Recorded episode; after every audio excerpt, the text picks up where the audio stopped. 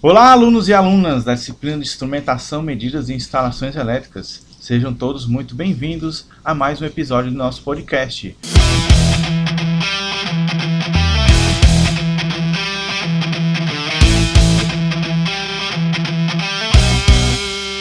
Aqui, professor Rafael Amaral. E aqui é o professor Dalton.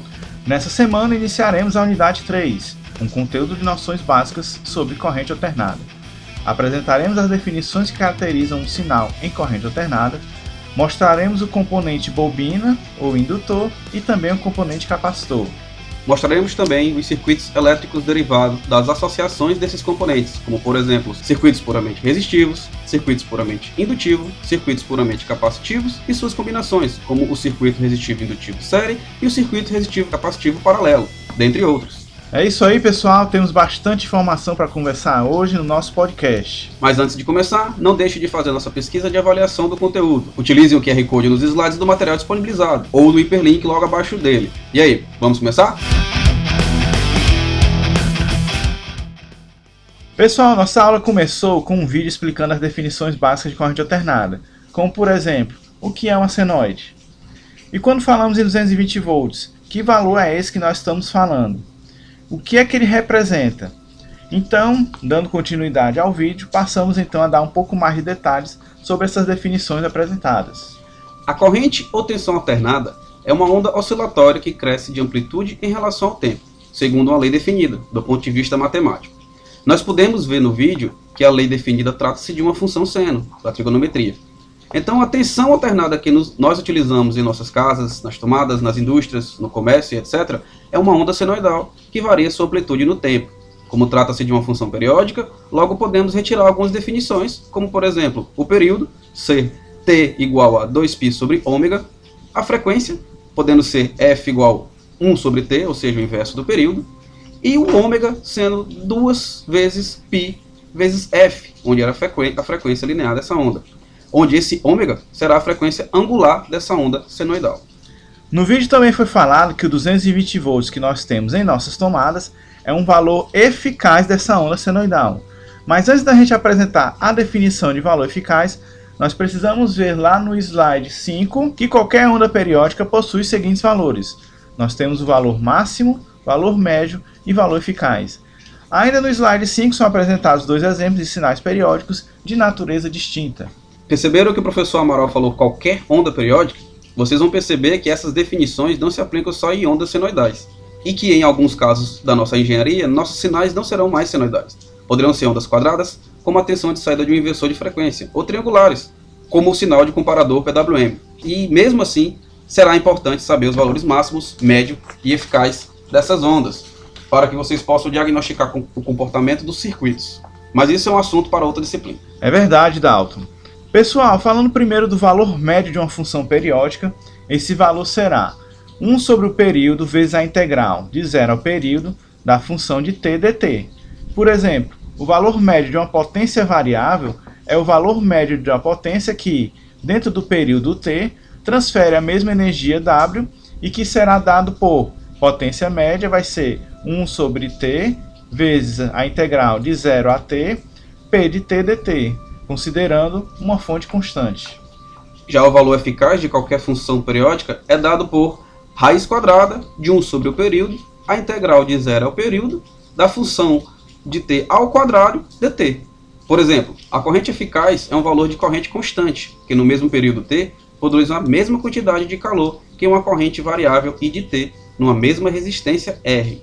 Assim, a corrente eficaz será a raiz quadrada de 1 sobre o período, a integral de zero ao período, da corrente ao quadrado no tempo vezes dt. Essa corrente também é conhecida como valor médio quadrático, ou RMS, Root Mean Square. Ela pode ser entendida também como sendo um valor de corrente constante que, dentro do mesmo período t, produz a mesma quantidade de calor de uma corrente variável de t em uma mesma resistência R. É como se tivéssemos um circuito com uma fonte de tensão ou corrente alternada, fornecendo energia a uma resistência e trocássemos essa fonte por uma fonte de tensão ocorrente em corrente contínua, com um valor eficaz calculado para que esse novo circuito fornecesse a mesma energia para o resistor do caso com a fonte alternada. Tendo sido apresentadas essas definições de valor eficaz, vamos considerar uma corrente senoidal no tempo e aplicar a definição de valor eficaz nela. Teremos que o I de t será uma corrente I máxima vezes um cosseno de ômega de t. Percebam que não importa se a função trigonométrica usada seja seno ou cosseno, pois essas funções são complementares. Assim, temos que a corrente ao quadrado, ou seja, o IF eficaz ao quadrado, será igual a 1 sobre o período, a integral de 0 ao período da corrente ao quadrado dt. Substituindo a equação de I de t considerada há pouco, na definição da corrente eficaz, temos que a corrente eficaz ao quadrado será 1 sobre o período, a integral de 0 ao período, de I, I máximo ao quadrado, vezes o cosseno ao quadrado de 2π sobre período, dt. E pela trigonometria, sabemos que cosseno ao quadrado de A será igual a cosseno de 2A mais 1 dividido por 2. Aplicando essa identidade trigonométrica na definição, resulta que corrente eficaz ao quadrado será igual a I máximo ao quadrado dividido sobre duas vezes o período, vezes o seno de 4π tzinho dividido por período mais t variando de zero a período.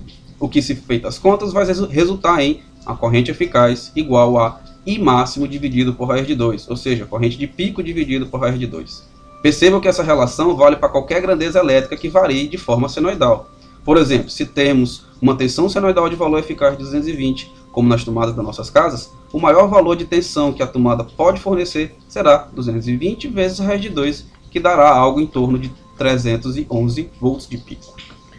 Com essas definições bem entendidas, poderemos agora analisar os circuitos com corrente alternada em regime permanente. Isso quer dizer que, nesse momento, não estamos interessados em entender as características destes circuitos em regime transitório. Mais adiante no curso de graduação de vocês, será dada a devida atenção a essa situação. A tensão alternada gerada é representada pela figura e equação apresentada no slide 10 sendo modelada como uma onda senoidal ou também como um círculo, onde ao girarmos ele no sentido anti-horário, reproduziremos neste círculo uma função senoidal, como foi visto por vocês no vídeo lá no começo da nossa aula, lembra? E essa equação vai ser dada como V de ômega t é igual a V máximo vezes seno de ômega t. Pessoal, começaremos nossa análise com o circuito resistivo, o mais elementar. Para isso, precisamos entender o efeito da corrente alternada em circuitos puramente resistivos. No slide 11 é apresentado um resistor sendo alimentado por uma fonte de tensão alternada. Assim, aplicando a lei de Ohm e a equação da tensão alternada apresentada pelo professor Amaral há pouco, temos que o V de ômega de t vai ser um V máximo dividido por R vezes o seno de ômega de t. Ou seja, o V de ômega de t será um I máximo vezes um seno de ômega de t. Percebemos agora que a onda de tensão está em fase com a onda de corrente, ou seja, estão sincronizados, como podemos ver no gráfico, ainda no slide 11. Podemos ainda representar essas ondas através de dois fasores, só lembrando que um fasor nada mais é do que um vetor girante no tempo. Então podemos colocar os fasores no eixo ortogonal complexo, onde temos o eixo imaginário e o eixo real. Assim, o fasor tensão e o fasor corrente ficarão ambos sobre o eixo real, demonstrando que não existe defasagem angular entre eles, mas percebam que eles podem não ter a mesma magnitude, Logo, o circuito resistivo em corrente alternada somente alterará a magnitude da onda de tensão ou corrente através da sua resistência, mas não alterará a relação de, de fase destas duas ondas. No nosso próximo circuito a ser analisado será o circuito puramente indutivo. Vocês puderam ver na sala de aula um vídeo apresentando o elemento indutor, suas características e comportamentos perante as grandezas elétricas. Estão lembrados? Então, Vamos utilizar essas informações para analisarmos o circuito L. Temos que a capacidade que um condutor possui de induzir tensão em si mesmo quando a corrente varia é a sua autoindutância ou simplesmente indutância. O símbolo da indutância é a letra L maiúscula e a sua unidade é o Henry. 1 Henry é a quantidade de indutância que permite a indução de 1 volt quando a corrente varia na razão de 1 ampere por segundo. Assim, a tensão nos terminais de um indutor será a dada pela multiplicação da indutância L pela variação da corrente que passa por ele em um intervalo de tempo, ou seja, a derivada temporal de sua corrente. E, logicamente, poderemos encontrar a indutância de um indutor pela tensão nos terminais do indutor, vezes um intervalo de tempo dividido pela variação de sua corrente neste mesmo intervalo de tempo. Bom, pessoal, utilizando essas informações, podemos ver a consequência dela em um circuito de corrente alternada puramente indutivo. Nesse circuito, nós teremos a fonte alternada alimentando um indutor. e que a tensão nos terminais desse indutor será LD e DT, como apresentou o professor Amaral. Se agora considerando que a nossa corrente alternada é I ômega de T igual a I máximo seno de ômega de T, temos no slide 14 que a tensão no indutor será VL ômega de T igual a ômega vezes L vezes I máximo vezes cosseno de ômega de T, após o cálculo da derivada. Notem que, como agora temos o cosseno de ômega de T envolvido na tensão, enquanto na corrente temos o seno de ômega de T, teremos uma defasagem angular entre as ondas de tensão e corrente. Pelo gráfico das formas de onda de tensão e corrente para um circuito L, apresentado ainda no slide 14, percebemos que quando a onda de tensão já está em seu ponto máximo, a onda de corrente ainda está em zero, começando seu semiciclo positivo.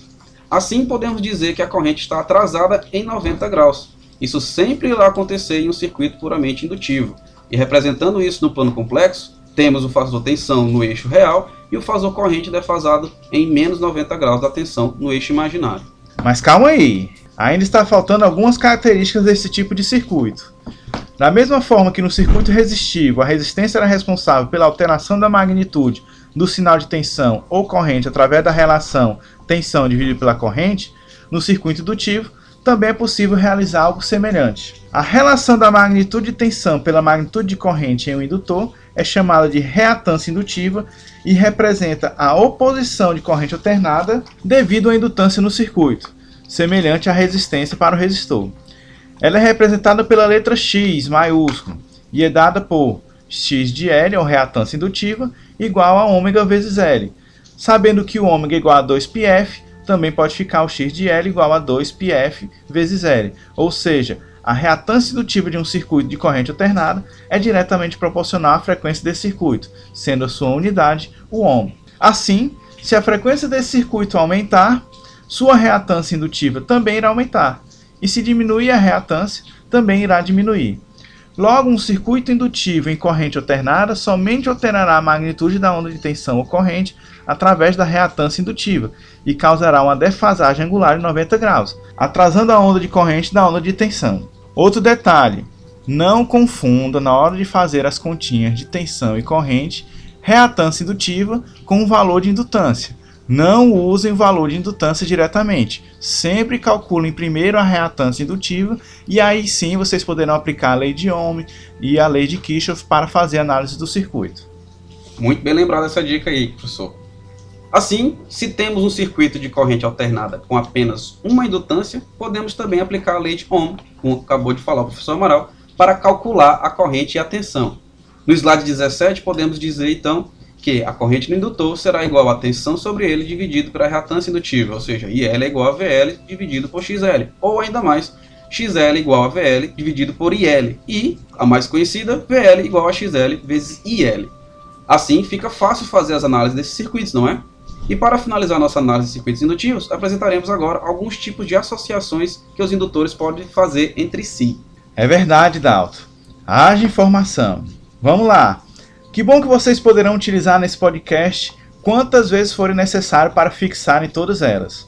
Bem, no circuito tipo L com indutâncias em séries, se a gente considerar que os indutores estão dispostos suficiente afastados um dos outros, de modo que não interajam eletromagneticamente entre si, os seus valores podem ser associados exatamente como se associam os resistores. Ou seja, se certo número de indutores forem conectados em série, a indutância total ou a indutância equivalente L total será a soma das indutâncias individuais, ou seja, LT vai ser igual a L1 mais L2 mais etc. Ln. E a sua reatância indutiva equivalente, a XLT, vai ser igual a 2πf vezes o LT. De forma semelhante, os indutores associados em paralelos, se colocados suficientemente afastados um dos outros, as regras de associação de indutores em paralelo serão as mesmas que para os resistores. Assim, 1 sobre LT vai ser igual a 1 sobre L1 mais 1 sobre L2 mais etc. 1 sobre Ln. E novamente sua reatância indutiva equivalente será x de LT igual a 2πf vezes LT. Dando continuidade às nossas análises, pessoal, chegou a vez do circuito puramente capacitivo, ou circuito C. Também começamos nossa análise em sala de aula com um vídeo no slide 20, apresentando o elemento capacitor, suas características e comportamentos perante as grandezas elétricas. Então vamos também utilizar essas informações para analisarmos o circuito C. A capacitância é a capacidade de armazenamento de carga elétrica. sendo ela igual à quantidade de carga que pode ser armazenada em um capacitor dividida pela tensão aplicada às placas. A unidade de capacitância é o farad, simbolizado pela letra F maiúscula. Assim, a capacitância é dada pela carga dividida pela tensão. Mas já sabemos que a corrente é derivada temporal da carga. Logo, a carga é a integral temporal da corrente. Se substituirmos na equação da capacitância, perceberemos que a corrente no capacitor será a capacitância vezes a derivada temporal da tensão, ou seja, I é igual a C dVdt. Pessoal, tranquilo até agora? Lembre-se de escutar esse podcast quantas vezes for necessário para o entendimento de vocês. No slide 22 temos um circuito capacitivo e uma fonte alternada de tensão. A tensão nos terminais do capacitor vai ser dada por 1 sobre C vezes integral de T dt. E se considerarmos novamente que a nossa corrente é I de ômega igual a I máximo vezes seno de ômega t, substituindo na equação da corrente e resolvendo a integral, teremos que a tensão do capacitor em função de ômega t vai ser igual a menos 1 sobre ômega c vezes I máximo cosseno de ômega t. O que significa que agora a corrente está adiantada de 90 graus da tensão, o oposto do que foi percebido no circuito indutivo, perceberam? Ou seja, quando a corrente está em seu ponto máximo ou mínimo, a tensão está em zero. E no plano complexo, temos que quando o fasor corrente estiver no eixo real, o fasor tensão deverá estar atrasado de menos 90 graus no eixo imaginário. Muito semelhante ao indutor, o capacitor tem a sua reatância capacitiva, executando a função de oposição da tensão alternada devido a uma capacitância no circuito. Ou seja, o comportamento do capacitor em um circuito de corrente contínua irá agora se opor às variações de tensões. Lembre que o indutor se opõe às variações de correntes. E vai fazer a tensão aumentar linearmente em um determinado tempo, até o capacitor se carregar, e não mais instantaneamente. Da mesma forma, ao se abrir uma chave em um circuito de corrente contínua com um capacitor carregado, a tensão nesse capacitor irá variar linearmente em um determinado tempo até a completa descarga dele. Já para a corrente alternada, isso significa o adiantamento da minha corrente em relação à tensão dos positivos. Então a corrente do capacitor será adiantada de 90 graus, pois a tensão no capacitor se atrasa por conta desse seu comportamento. De forma semelhante à reatância indutiva, a reatância capacitiva irá também relacionar a magnitude de tensão e corrente no circuito C. No slide 24, podemos ver que a reatância capacitiva é expressada pela, por XC, onde XC será igual a 1 sobre ômega C, ou, sabemos que ômega C é 2πf, podemos perceber que XC pode ser 1 sobre 2πfC. Logo, a reatância capacitiva é inversamente proporcional à frequência do circuito em corrente alternada. Assim, também podemos aplicar a lei de Ohm no circuito C, resultando em a corrente no capacitor ser igual à tensão sobre ele dividido por sua reatância, ou a sua reatância XC ser igual a VC dividido por IC, e por último, a tensão sobre ele VC ser igual à sua reatância XC vezes a sua corrente IC. Essas informações estão no slide 25. E para finalizar a análise do circuito C, falaremos de como funcionam as associações de capacitores. Opostamente como foi apresentado no circuito L, ou indutivo, a associação série de capacitores é idêntica à associação paralela de indutores, ou seja, o paralelismo de resistores. Assim, a capacitância equivalente na associação série será 1 sobre o capacitor equivalente, ou CT, igual a 1 sobre C1, mais 1 sobre C2, mais etc., 1 sobre Cn, e sua reatância capacitiva equivalente será XCT igual a 1 sobre 2πfCT. Já para a associação paralela de capacitores, o cálculo utilizado é o mesmo da associação série de indutores, ou seja, essa série de resistores. Assim, a capacitância equivalente será, novamente o nosso CT, igual a C1 mais C2 mais etc. Cn, e a reatância capacitiva equivalente será novamente XCT igual a 1 sobre 2πfCT. No slide 28 foi apresentado um vídeo resumindo todas as informações que apresentamos até agora sobre circuitos puramente resistivos, indutivos e capacitivos. E não se esqueçam, na hora de fazer as contas, usem a reatância capacitiva, não usem o valor de capacitor direto, ok? Pessoal, agora falaremos o que acontece com todas essas características se misturarmos os tipos de circuitos. Podemos perceber que ao se misturar esses circuitos, novas características aparecerão, e devem ser entendidas por todos para que possamos diagnosticar corretamente qualquer tipo de circuito elétrico. Começaremos com um circuito do tipo RL série, um circuito em corrente alternada que contém somente resistores e indutores em série. Foi passado um vídeo em sala de aula com algumas características desse tipo de circuito, Então vamos apresentar agora algumas outras definições. Bom, em um circuito que possui uma resistência e uma bobina ligadas em série, a corrente RMS I é limitada tanto por reatância indutiva XL quanto pela resistência R. O valor de I é o mesmo em, em XL e em R, uma vez que ambos estão em série.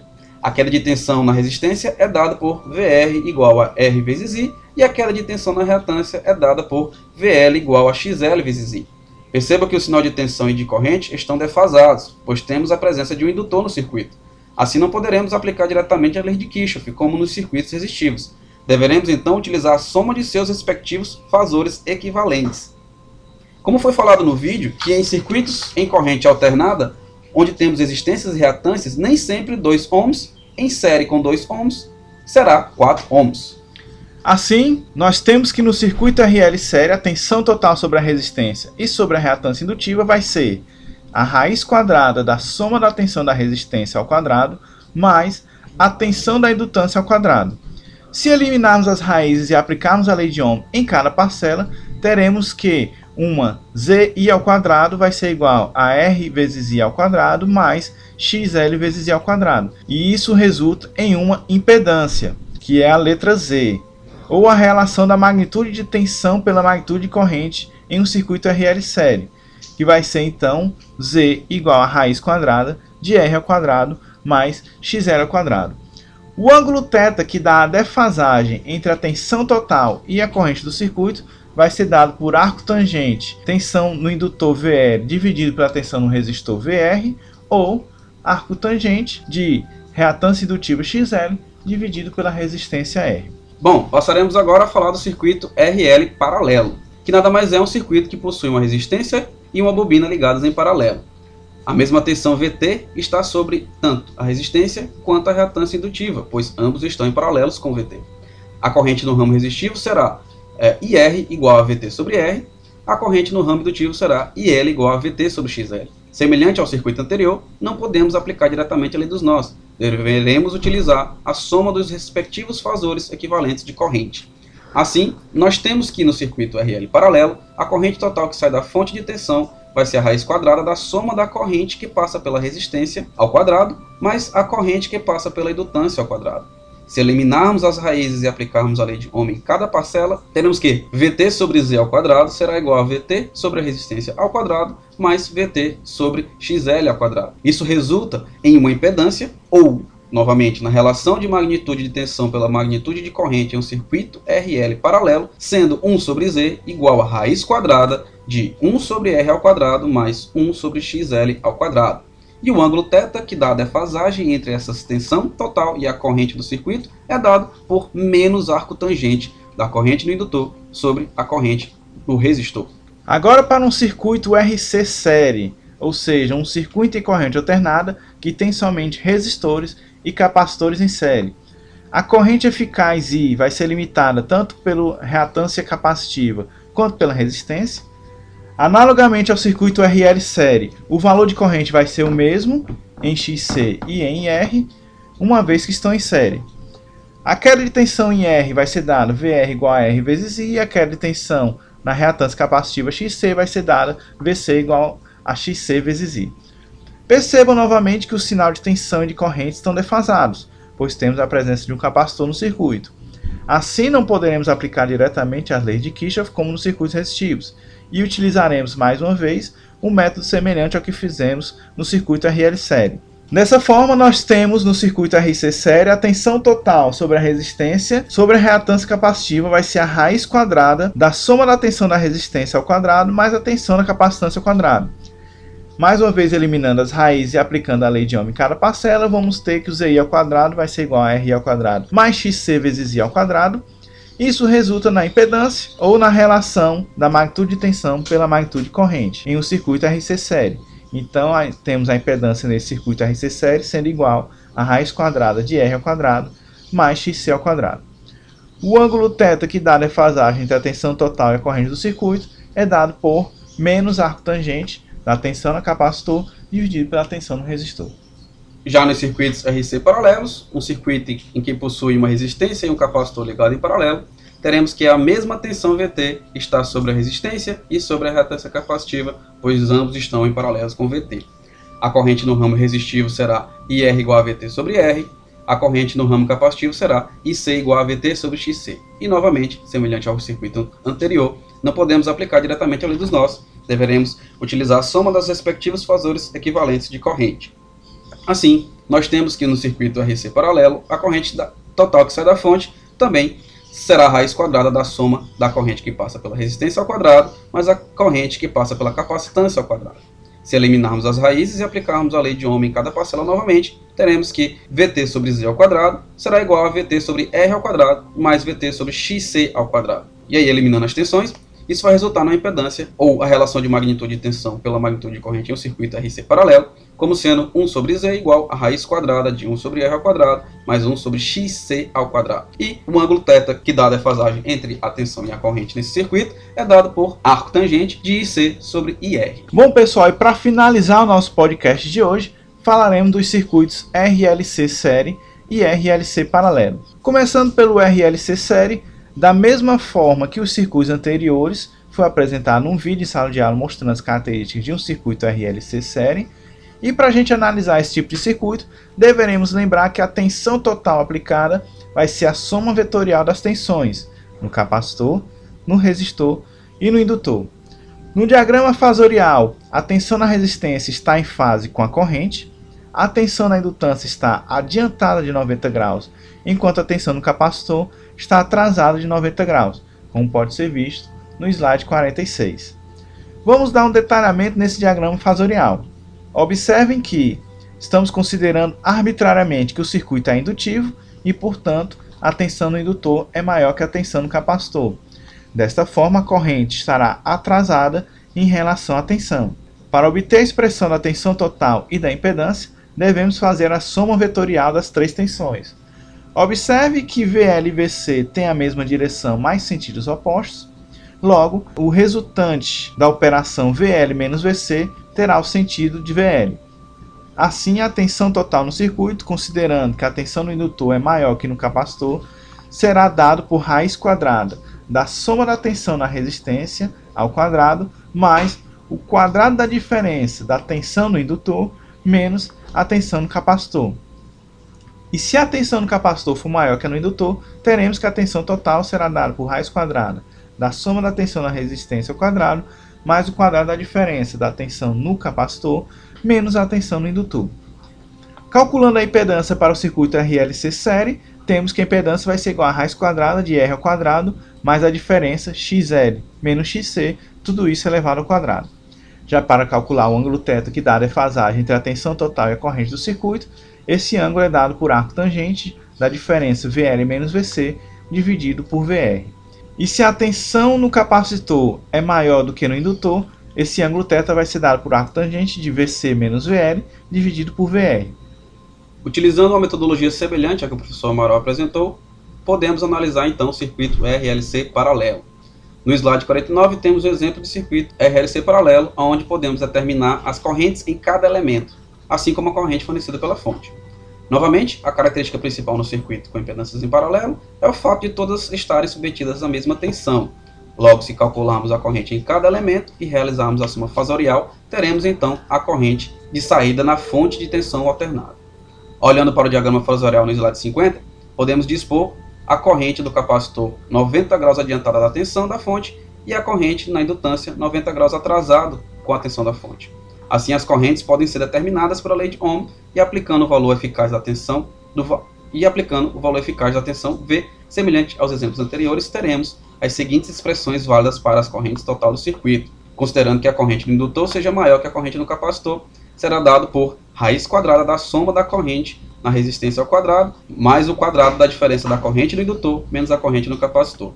E se a corrente no capacitor for maior que a corrente no indutor, teremos que a corrente total será dada por raiz quadrada da soma da corrente da resistência ao quadrado, mais o quadrado da diferença da corrente no capacitor, menos a corrente no indutor. Calculando a impedância para o circuito RLC paralelo, temos que 1 sobre a impedância será igual a raiz quadrada de 1 sobre a resistência ao quadrado, mais 1 sobre a reatância indutiva, menos 1 sobre a reatância capacitiva, tudo isso ao quadrado. Já para calcularmos o ângulo θ, que dada a fasagem entre a tensão total e a corrente do circuito, é dado por menos arco tangente da corrente no indutor menos a corrente no capacitor dividido pela corrente no resistor, se a corrente no indutor for maior do que a do capacitor. E arco tangente de corrente no capacitor menos a corrente no indutor dividido pela corrente no resistor, se a corrente no capacitor for maior que a no indutor.